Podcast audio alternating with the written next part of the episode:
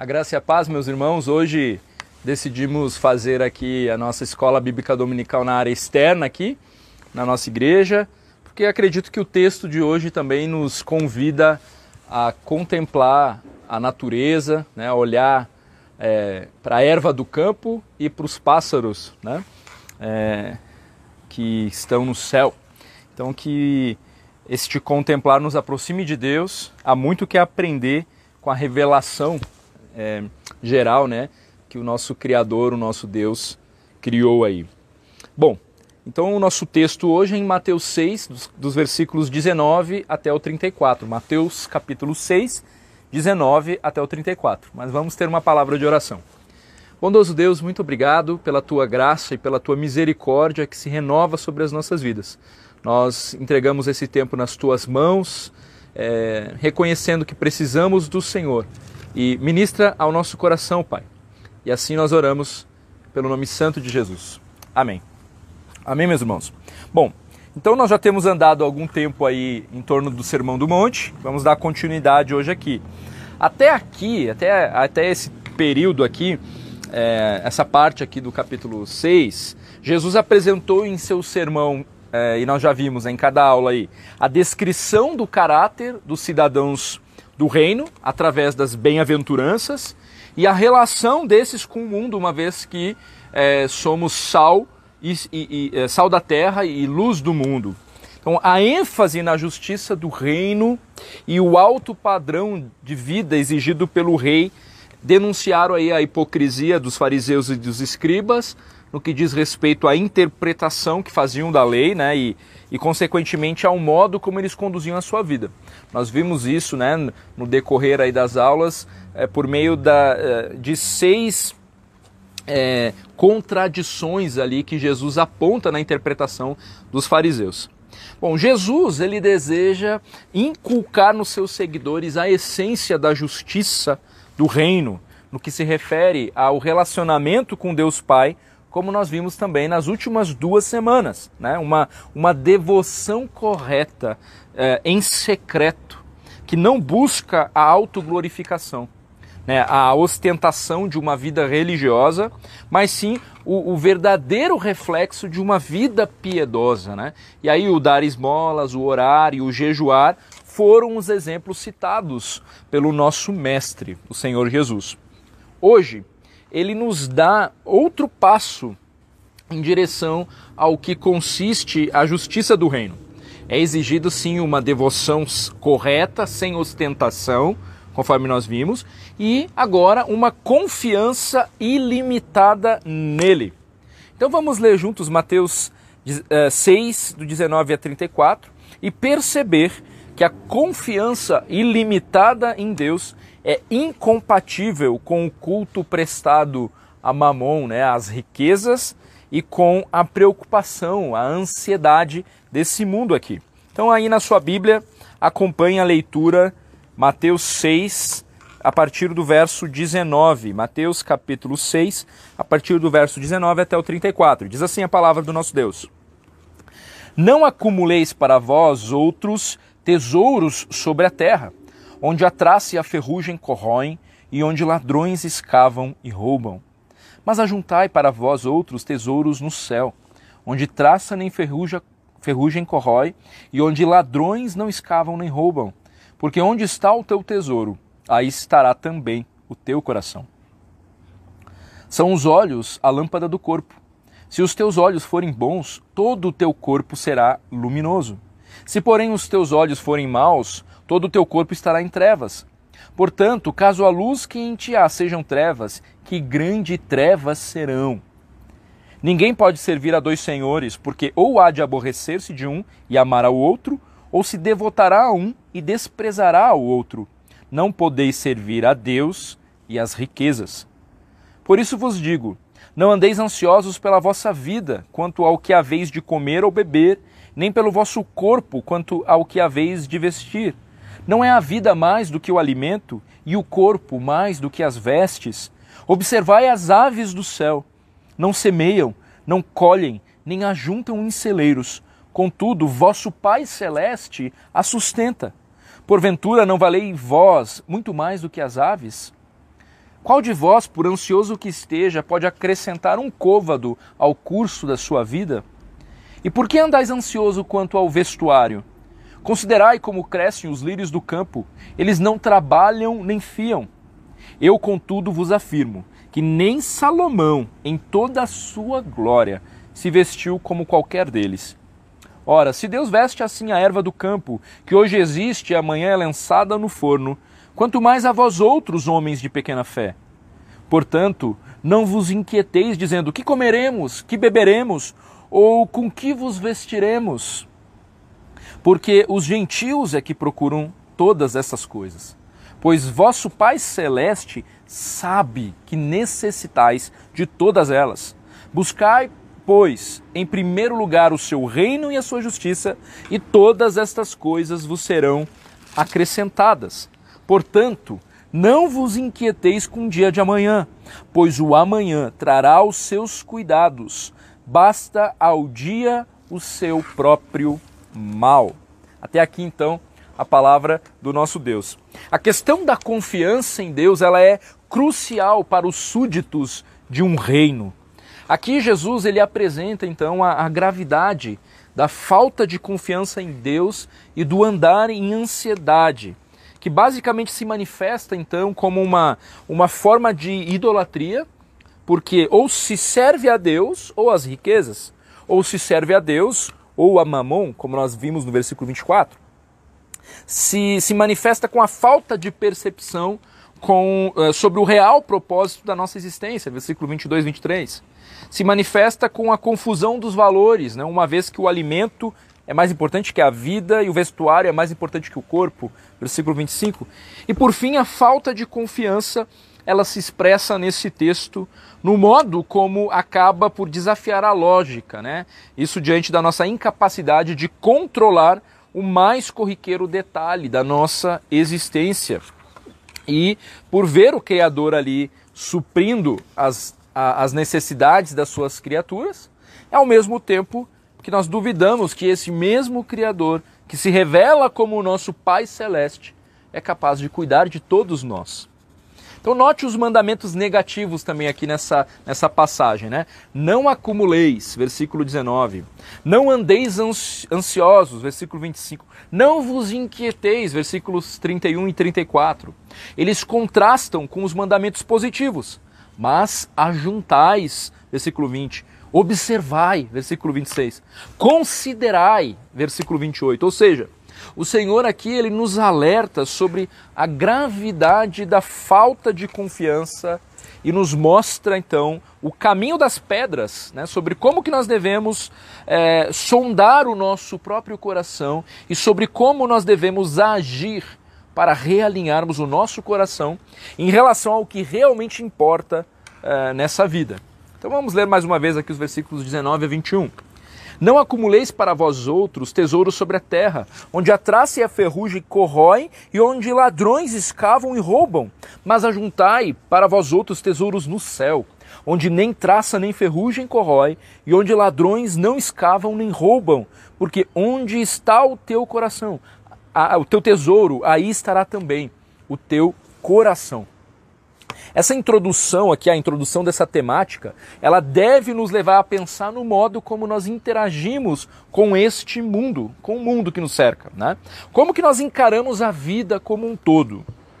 É uma pergunta que precisamos fazer. Qual tem sido a nossa mentalidade, a nossa atitude, né? o modo como nós enxergamos a vida? Porque é evidente que nós precisamos interagir com esse mundo, é um fato, né? É, em cada uma das suas esferas. É, o Senhor ele não nos chamou, portanto, para nós ficarmos enclausurados, né, em mosteiros, afastados de tudo e de todos. Isso, isso não, não é, não corresponde, né, ao que as Escrituras nos revelam. Mas qual que é a perspectiva da vida de um cristão? De um súdito do reino de Deus. Que perspectiva que este súdito deve ter em relação a esse mundo, onde ele está uh, uh, no fim das contas, onde está alicerçado uh, o teu coração? E aí, versículo 19: Não acumuleis para vós outros eh, tesouros sobre a terra. Embora a primeira coisa que vem à nossa mente aqui quando, é, é quando a gente pensa em tesouros, né, possa ser o dinheiro, nós devemos ter uma perspectiva mais ampla aqui em torno da palavra tesouros. Né? Certamente a questão do dinheiro ela está inclusa, mas imagine aqui um potencial mais, um potencial mais abrangente, onde tesouros represente, portanto, a atitude inteira de um homem para com a existência neste mundo aqui. Ou seja, trata-se de um alerta né, ao perigo de alguém depositar a sua confiança, as suas ambições e interesses apenas nas questões relacionadas a esta vida, né, como um fim em si mesmo. E aqui nós poderíamos incluir então tesouros das mais variadas espécies: casamentos, filhos, dons e talentos que você recebeu, que você tem, a carreira, status, né? Tudo o que no fim das contas também tem o potencial de se tornar um objeto de idolatria nas nossas vidas, né? A razão da nossa existência, o nosso senso de propósito, né? Então, nas palavras aí do nosso amigo Lloyd, né? É, o amor a qualquer coisa que comece e termine aqui mesmo, nesta vida e neste mundo. E eu acrescentaria, né? Sem levar em conta a perspectiva da eternidade e o propósito de glorificar a Deus em cada uma das áreas né, é, que nós temos que interagir aqui, que ansiamos até mesmo é, nesta vida aqui. Então, o andar focado apenas no que essa vida tem para nos oferecer, como um fim em si mesmo, é um motivo para a autossuficiência e para toda a sorte de ansiedades. Então, nada nesse mundo pode suprir as nossas, a nossa necessidade. Né? Então, olhar para cada área, para cada questão como um fim em si mesmo, isso nos conduz por caminhos tortuosos, apesar de serem até coisas boas, né? que acabam tomando o lugar de Deus, que acabam minando a nossa perspectiva a respeito da eternidade. E aí, aí a, o caminho né, para a ansiedade é certo. Né? É certo, e, e eu e você, com certeza, já trilhamos esse caminho aí, precisamos, dia após dia, confiando na misericórdia de Deus, é, dentro do processo de santificação, lutar contra este, essa nossa uh, perspectiva deturpada aqui. É por isso que há uma luta interior entre a nossa carne e o Espírito Santo de Deus mesmo, e o Espírito que, que procede do Senhor, né? É, nos capacitando a viver de forma contrária ao que o nosso coração deseja, ao sistema deste mundo que é contrário às Escrituras, inclusive. Eu separei aqui um trecho né, do C.S. Lewis, eu quero chamar a atenção dele aqui, preste atenção aqui, abre aspas aí. É, ele, ele afirma, né? Se eu encontro em mim um desejo que nenhuma experiência desse mundo possa satisfazer, a explicação mais provável é que eu fui feito para um outro mundo. Se nenhum dos meus prazeres terrenos é capaz de satisfazê-lo, isso não prova que o universo é uma fraude. Provavelmente os prazeres terrenos não têm o propósito de satisfazê-lo, mas somente de despertá-lo, de sugerir a coisa real.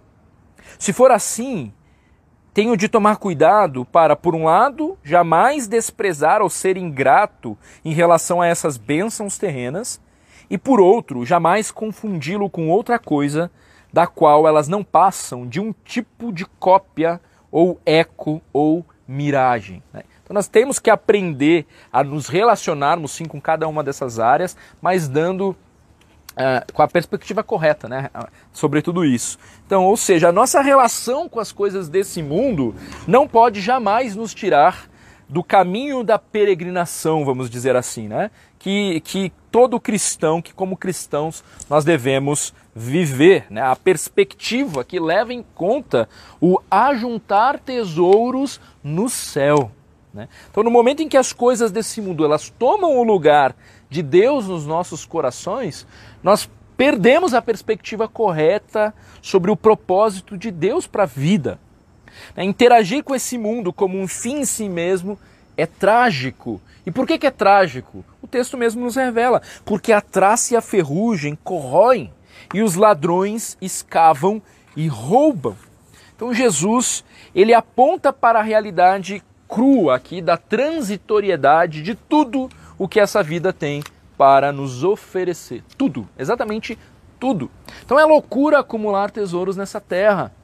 Ou seja, deter-se apenas no aqui e no agora, uma vez que tudo nessa vida perece. Tudo nessa vida vai passar. Nada irá permanecer. Né? Nós, os filhos de Deus, nós precisamos ajuntar tesouros no céu. É o nosso coração, todo o, no, todo o nosso ser, ele deve ansiar pela eternidade enquanto nós interagimos nesse mundo. E isso, posto em prática, irá transformar as nossas vidas. Irá transformar a maneira como nós nos olhamos para cada área da nossa vida, né? interagimos, ou o que, que nós esperamos dessa vida, do aqui e do agora. Quando Paulo escreve a Timóteo, ele diz assim lá em 1 Timóteo capítulo 6, versículos 17 e 19: Exorta aos ricos do presente século que não sejam orgulhosos, nem depositem a sua esperança na instabilidade da riqueza, mas em Deus, que tudo nos proporciona ricamente para nosso aprazimento. Que pratiquem o bem, sejam ricos de boas obras, generosos em dar e prontos a repartir, que acumulem para si mesmos tesouros, sólido fundamento para o futuro, a fim de se apoderarem da verdadeira vida. Aqui é ressaltado também esse contraste né, entre aquilo que a instabilidade da, da, das riquezas, né? Uh, e aqui talvez mais uma vez a instabilidade de tudo que é transitório, de tudo que diz respeito a esse momento aqui, né? Compa quando se comparado com a eternidade, com os tesouros que temos reservados em Cristo Jesus. E aí Paulo ele, é, ele clama aqui para que Timóteo exorte aqueles que são que possuem coisas, né? para que pratiquem o bem, para que sejam ricos de boas obras, generosos, né? É, e, e, ele relaciona isso é, como um sólido fundamento para o futuro. Isso seria então acumular para si mesmo tesouros, é, um apoderamento da verdadeira vida, uma perspectiva da eternidade. Né? Nós somos peregrinos. Nós somos mordomos de tudo o que nos tem sido confiado e cada uma dessas coisas precisa estar no seu devido lugar em nossos corações. Quando não está, meu irmão, saiba, eu e você, nós sofremos. Nós pagamos um alto preço, né? É, com a ansiedade mesmo do nosso próprio coração e as consequências, inclusive físicas, que um coração é, que se entrega a este pecado, o andar em ansiedade, o não confiar no Senhor, colhe, né? Então há sim essa interação. É, mais uma vez aqui, é, Lloyd, né? Nosso amigo Lloyd, ele afirma, abre aspas aí, página 368, você que tem um livro, é, muito bom aí a leitura, mas quero ler aqui para você que está acompanhando a aula, é, essa seleção aqui. Diz assim, não importa se está em pauta o dinheiro, ou o intelecto, ou nossas próprias pessoas, ou nossa personalidade, ou qualquer dom que porventura tenhamos. O homem mundano imagina-se dono de todas essas coisas. Mas o crente começa meditando como segue: Não sou proprietário de nenhuma dessas coisas. Meramente elas me foram entregues como um empréstimo, pois na realidade elas não me pertencem. Não poderei levar comigo as minhas riquezas e nem mesmo os meus dons. Então somente me, me foi confiado custodiar estas coisas. E de pronto levanta-se aquela importante indagação: como é que eu poderei usar estas coisas para a glória de Deus? Pois é com Deus que terei de encontrar-me um dia. É diante de Deus que terei de estar algum dia. Ele é meu eterno juiz, é meu Pai. É a Ele que terei de prestar contas da minha mordomia em todas as coisas com as quais Ele me tiver abençoado. Assim sendo, o crente pensa consigo mesmo: devo ter cuidado sobre como me utilizarei dessas coisas, bem como devo ter cuidado com as minhas atitudes para com elas. Devo fazer todas as coisas que ele me ordenou, de tal modo que eu lhe seja sempre agradável. Fecha aspas. Jesus nunca afirmou que este mundo ele, care, é, é, ele que este mundo é, carecesse, não carecesse de importância, né? Mas ele disse e ele repetiu uma e outra vez aqui que a importância desse mundo não está nele mesmo, mas sim naquilo para o qual é, é, nos conduz. Né? Então, depositar a nossa confiança nesse mundo, nas coisas desse mundo, é andar sobre terra, sobre areia movediça aqui. No entanto, nós precisamos reconhecer que a nossa carne, ela ama este mundo caído aqui. Então, a luta que nós enfrentamos né, é travada justamente aí, por, por quê? Porque o, o, o, coração ele não pode estar em, em, em, em, dois lugares ao mesmo tempo. E é nesse sentido, então, que o cristão ele deve viver como um peregrino neste mundo, aprendendo a se relacionar com aquilo que recebemos, né? aprendendo a ser um bom mordomo das coisas que Deus nos deu, mas ao mesmo tempo interagindo com cada uma dessas coisas é, sem desconsiderar os valores do reino, o valor da eternidade. Os versos 22 e 23, eles são quase como que uma parábola aqui, né? uma, uma figura de linguagem que aponta para a realidade espiritual daqueles que acumulam tesouros exclusivamente aqui é, nesta terra e não apenas no sentido financeiro do termo. Vamos dar mais uma olhadinha aqui, versículos 22 e 23. São os olhos a lâmpada do corpo. Se os teus olhos forem bons, todo o seu corpo será iluminado, será luminoso. Se, porém, os teus olhos forem maus, tudo, uh, todo o teu corpo estará em trevas. Portanto, caso a luz que em ti há sejam trevas, que grande trevas serão.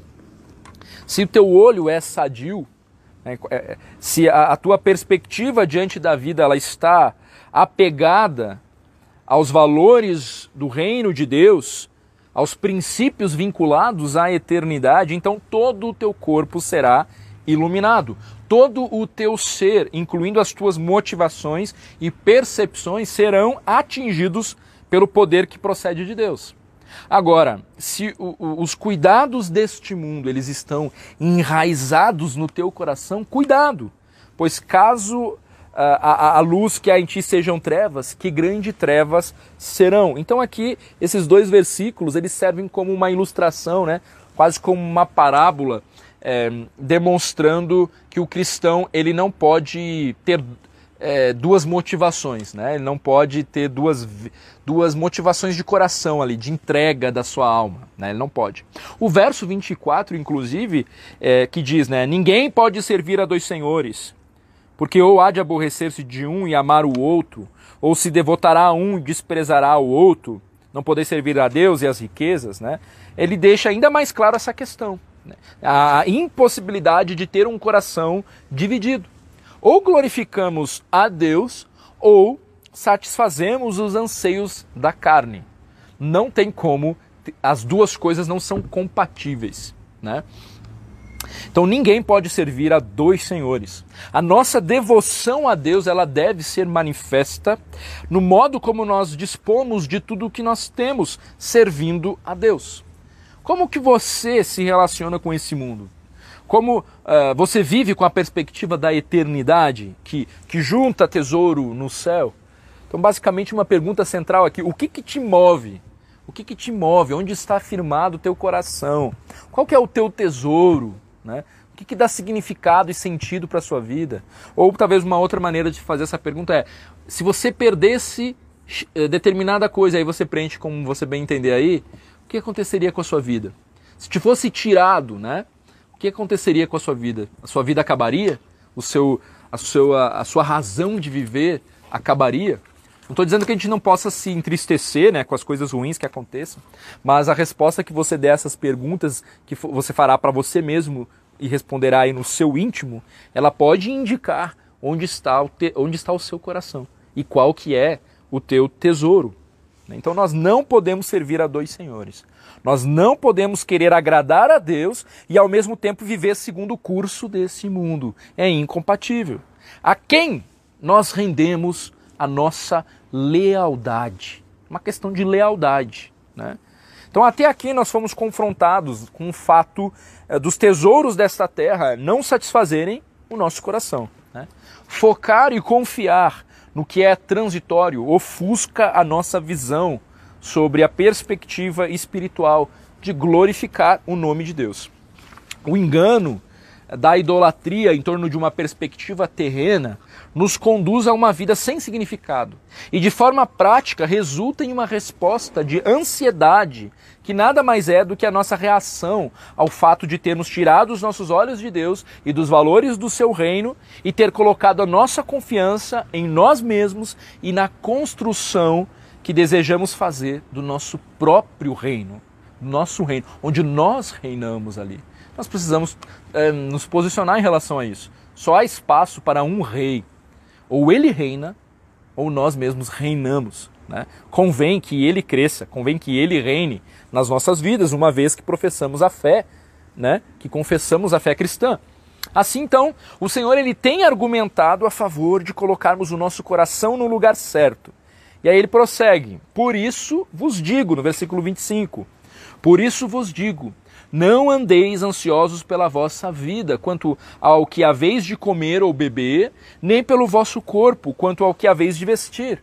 Não é a vida mais do que o alimento, e o corpo mais do que as vestes? Então nós precisamos observar com atenção aqui qual seria o significado de não andar ansioso. Será que Jesus ele estaria afirmando aqui que nós não podemos é, pensar a respeito do futuro? Será que nós não podemos fazer nenhuma provisão para o futuro, ter uma poupança né, no banco aí? Seria, seria pecado? Seria não confiança em Deus? Será que o Senhor espera de nós uma, uma passividade, né, uma postura de, de espera?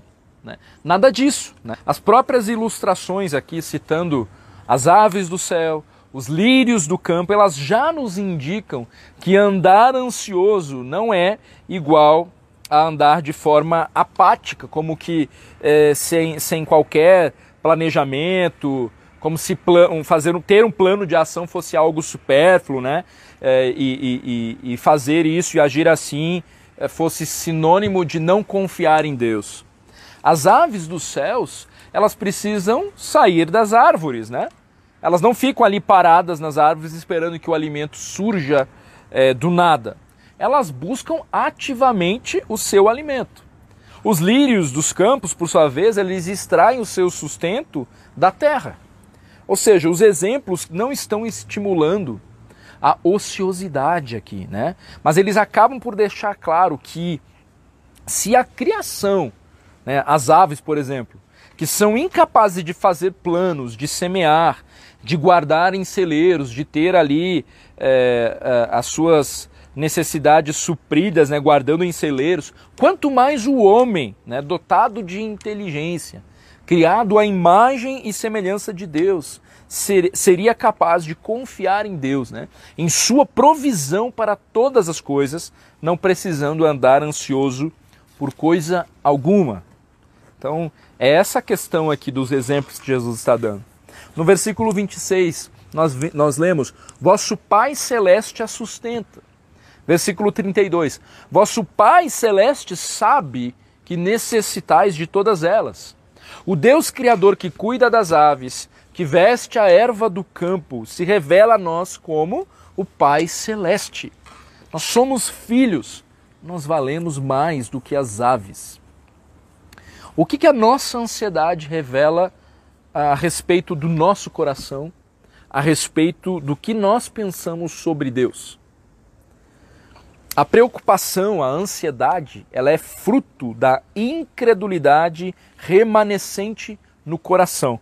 É, há um artigo aí do Robert Jones é, interessante que trata sobre a, a, ansiedade, a preocupação. Depois, quem desejar, é, ele procurar ele está na coletânea de aconselhamento bíblico, volume 2, página 107 aqui. E ele aponta para essa espécie aqui de, de, de, de, definição, né? A ansiedade é fruto da incredulidade remanescente no coração. Nós já vimos que não tem nada a ver com a organização, com o planejamento do futuro, né? Contanto que esse planejamento leve em conta a confiança em Deus, né?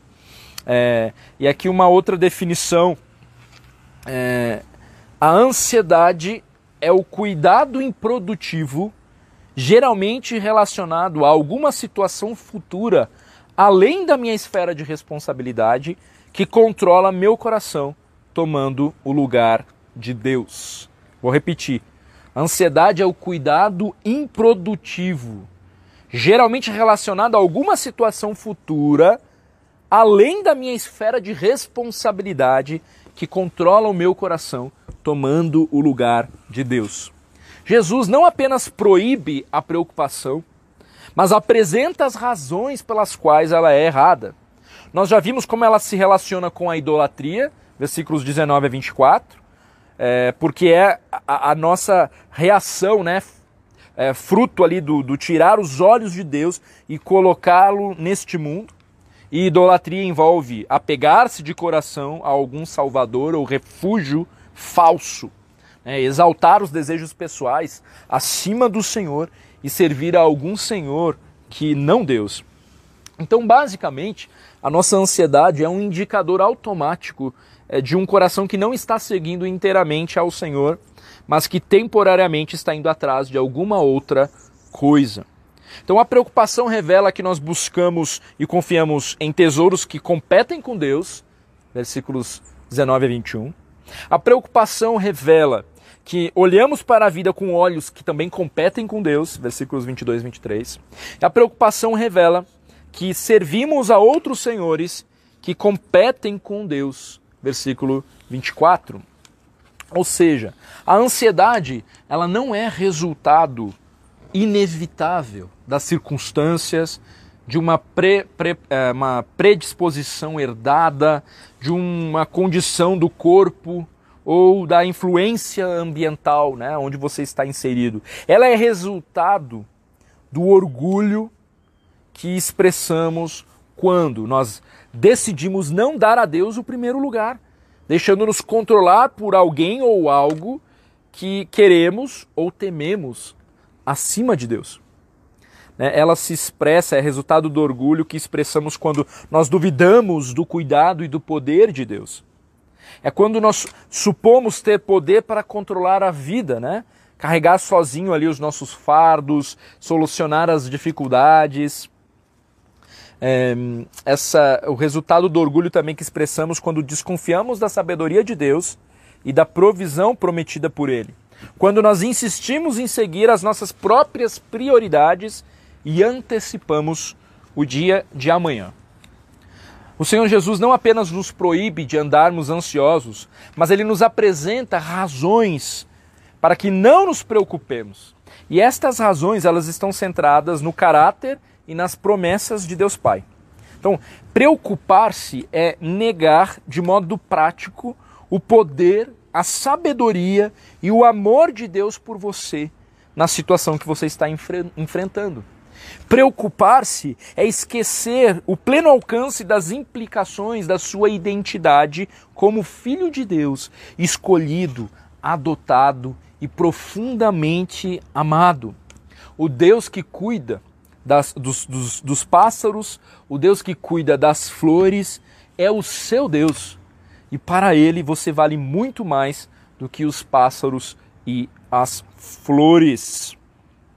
Aqui mais uma ênfase desse artigo que eu comentei com vocês, do Jones. Verso 32. Porque os gentios é que procuram todas essas coisas, pois vosso Pai Celeste sabe que necessitais de todas elas. Gentios, idólatras, incrédulos, né? No, no, caso aqui, como ele está falando com os judeus, judeus, então ele ainda se refere aos gentios, né? Gentios são todos aqueles que não pertencem à nação de Israel, né? mas é, nós poderíamos aqui entender então aqueles que são incrédulos, aqueles que se movem segundo o curso deste mundo, que amam este mundo, buscam ansiosamente as coisas desse mundo. Mas os crentes em Cristo Jesus devem viver de um modo diferente. E se o Senhor está nos alertando e nos ordenando que a gente viva de um modo diferente, isso significa que é possível viver sem ansiedade. Né? É possível trilhar um caminho de combate contra este pecado de forma eficaz, né? ainda que dia após dia a gente precise se arrepender, levantar e depositar a nossa confiança em Cristo Jesus. Versos 33 e 34. Buscai, pois, em primeiro lugar o seu reino e a sua justiça, e todas essas coisas vos serão acrescentadas. Portanto, não vos inquieteis com o dia de amanhã, pois o amanhã trará os seus cuidados. Basta ao dia o seu próprio mal. Perceba, não diz aqui esse versículo, né? E as, as demais. Opa, quase voou aqui a folha. Mas é, o, o, versículo, esse, esse versículo aqui, né? Perceba, é, ele não diz e as demais coisas vos serão acrescentadas, mas estas coisas vos serão acrescentadas. Né? Nós não buscamos é, juntar, tesouros no céu com o fim de receber coisas, aquilo que, que ansiamos, que desejamos, é, tudo que queremos né, aqui nessa terra. Então, estas coisas diz respeito às nossas necessidades sendo supridas, né? e não ao carro importado que você sonha ou ao cargo no serviço público que você almeja. É, estas coisas vos serão acrescentadas. O Senhor sabe de tudo que nós necessitamos, ansiamos para subsistir aqui nesse mundo. Né? Devemos interagir até mesmo com estas coisas básicas de uma maneira que glorifique o nosso Deus. Né? Então, a perspectiva do cristão, né? nós precisamos pensar é, no cuidado uns pelos outros, na obra missionária, é, na edificação do corpo de Cristo, é, no cuidado com, com, a nossa casa, né, com, com, o nosso corpo. Tudo isso é tocado de uma maneira especial é, pela palavra do Senhor e nos orientando né, como interagir com tudo isso. Não devemos andar ansiosos, devemos confiar no Senhor e não confiar no nosso próprio taco para resolver e para conquistar né, o que almejamos em cada uma dessas áreas aqui.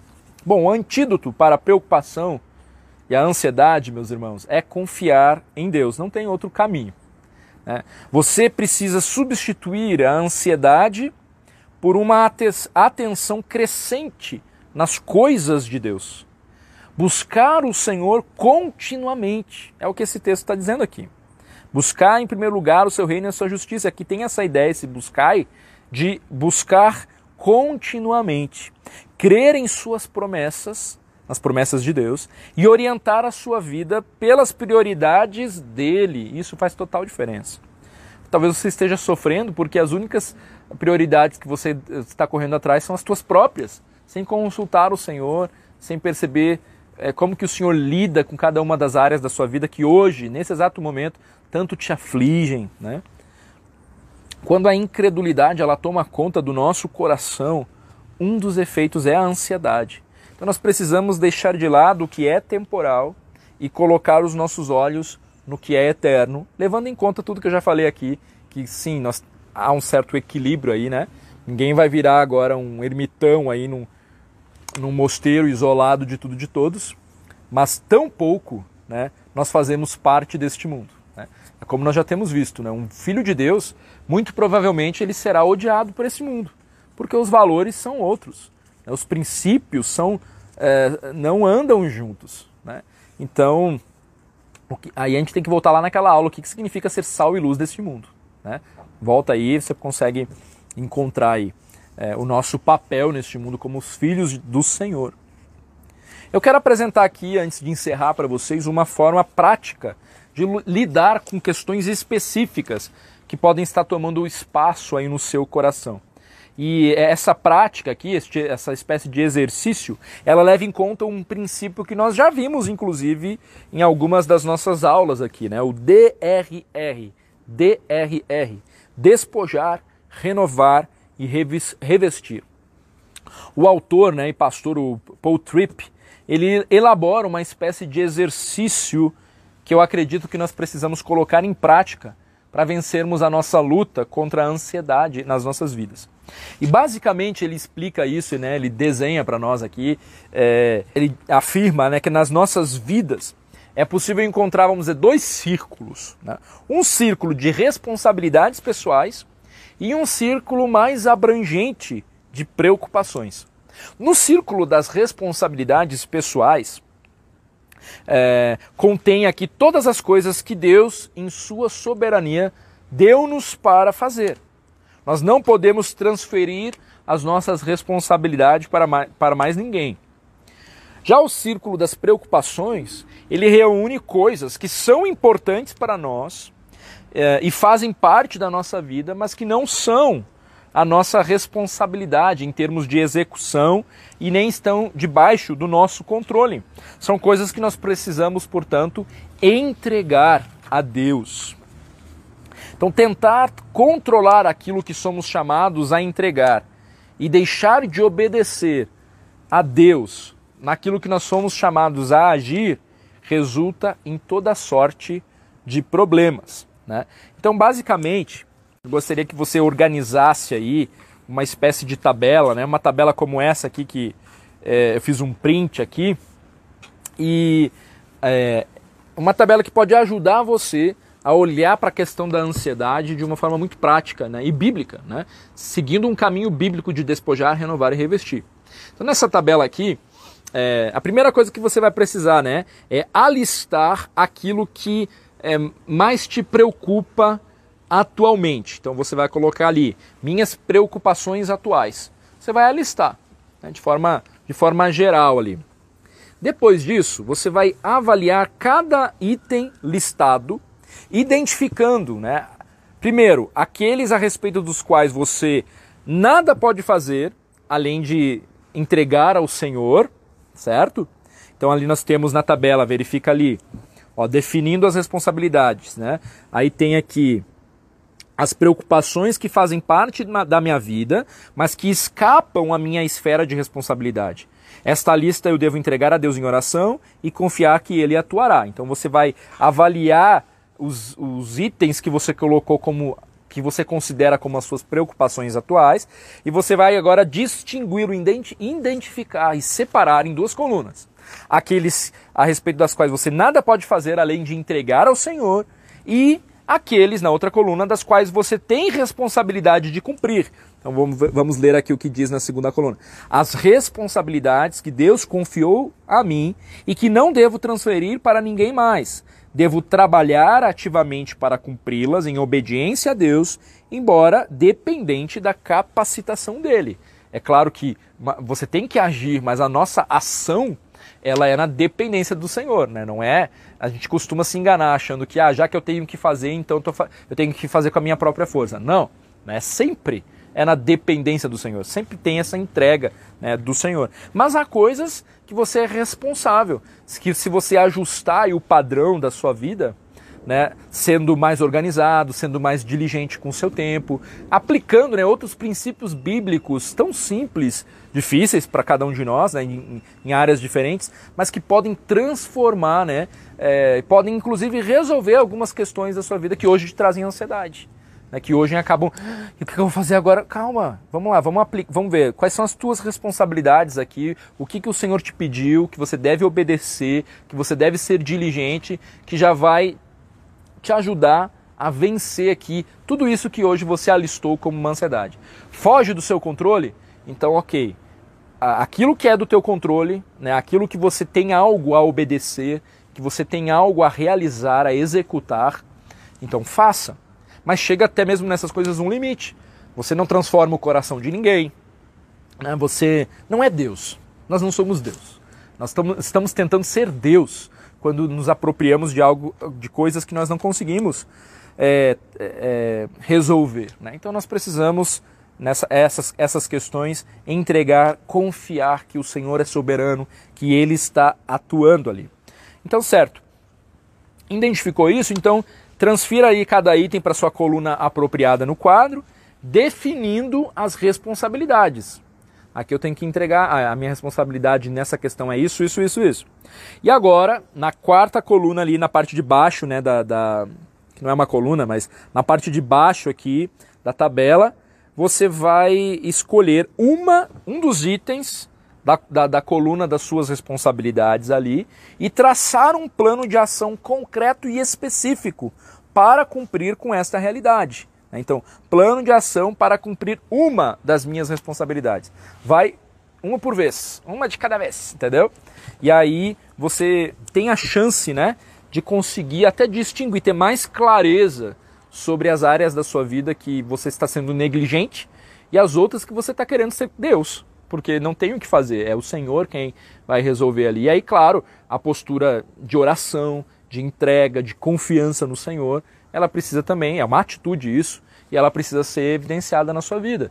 Talvez com apoio, né? Talvez essa tabela seja é, o caso né, de você colocar tudo na presença de Deus e, num, num, relacionamento de discipulado com algum irmão maduro na fé, conversar a respeito dessas tabelas aqui, né? E entregar e, e, e, e colocar tudo na, nas mãos do Senhor.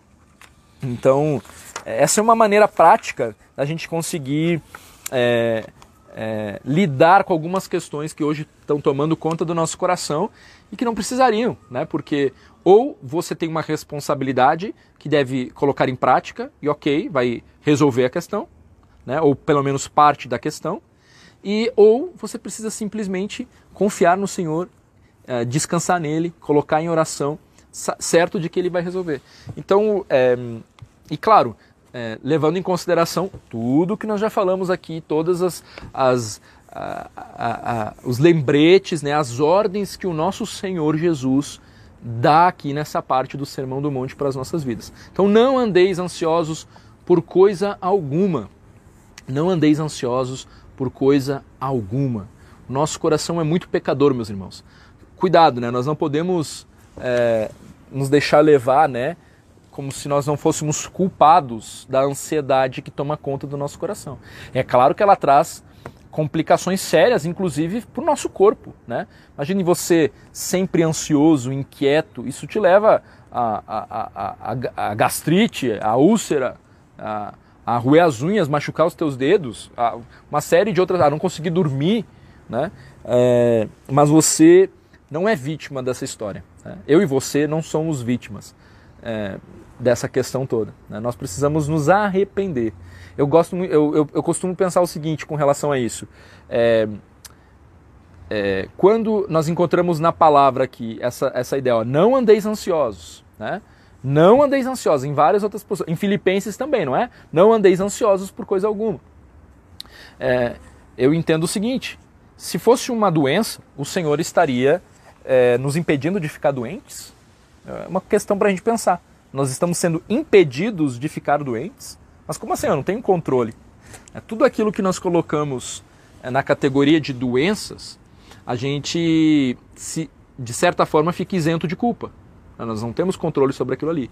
Mas quando nós vamos olhando para o que a palavra de Deus revela sobre a ansiedade e sobre como ela é uma resposta de onde está o nosso coração, de quais são os princípios que regem a nossa vida, então nós vamos percebendo que trata-se de algo grave.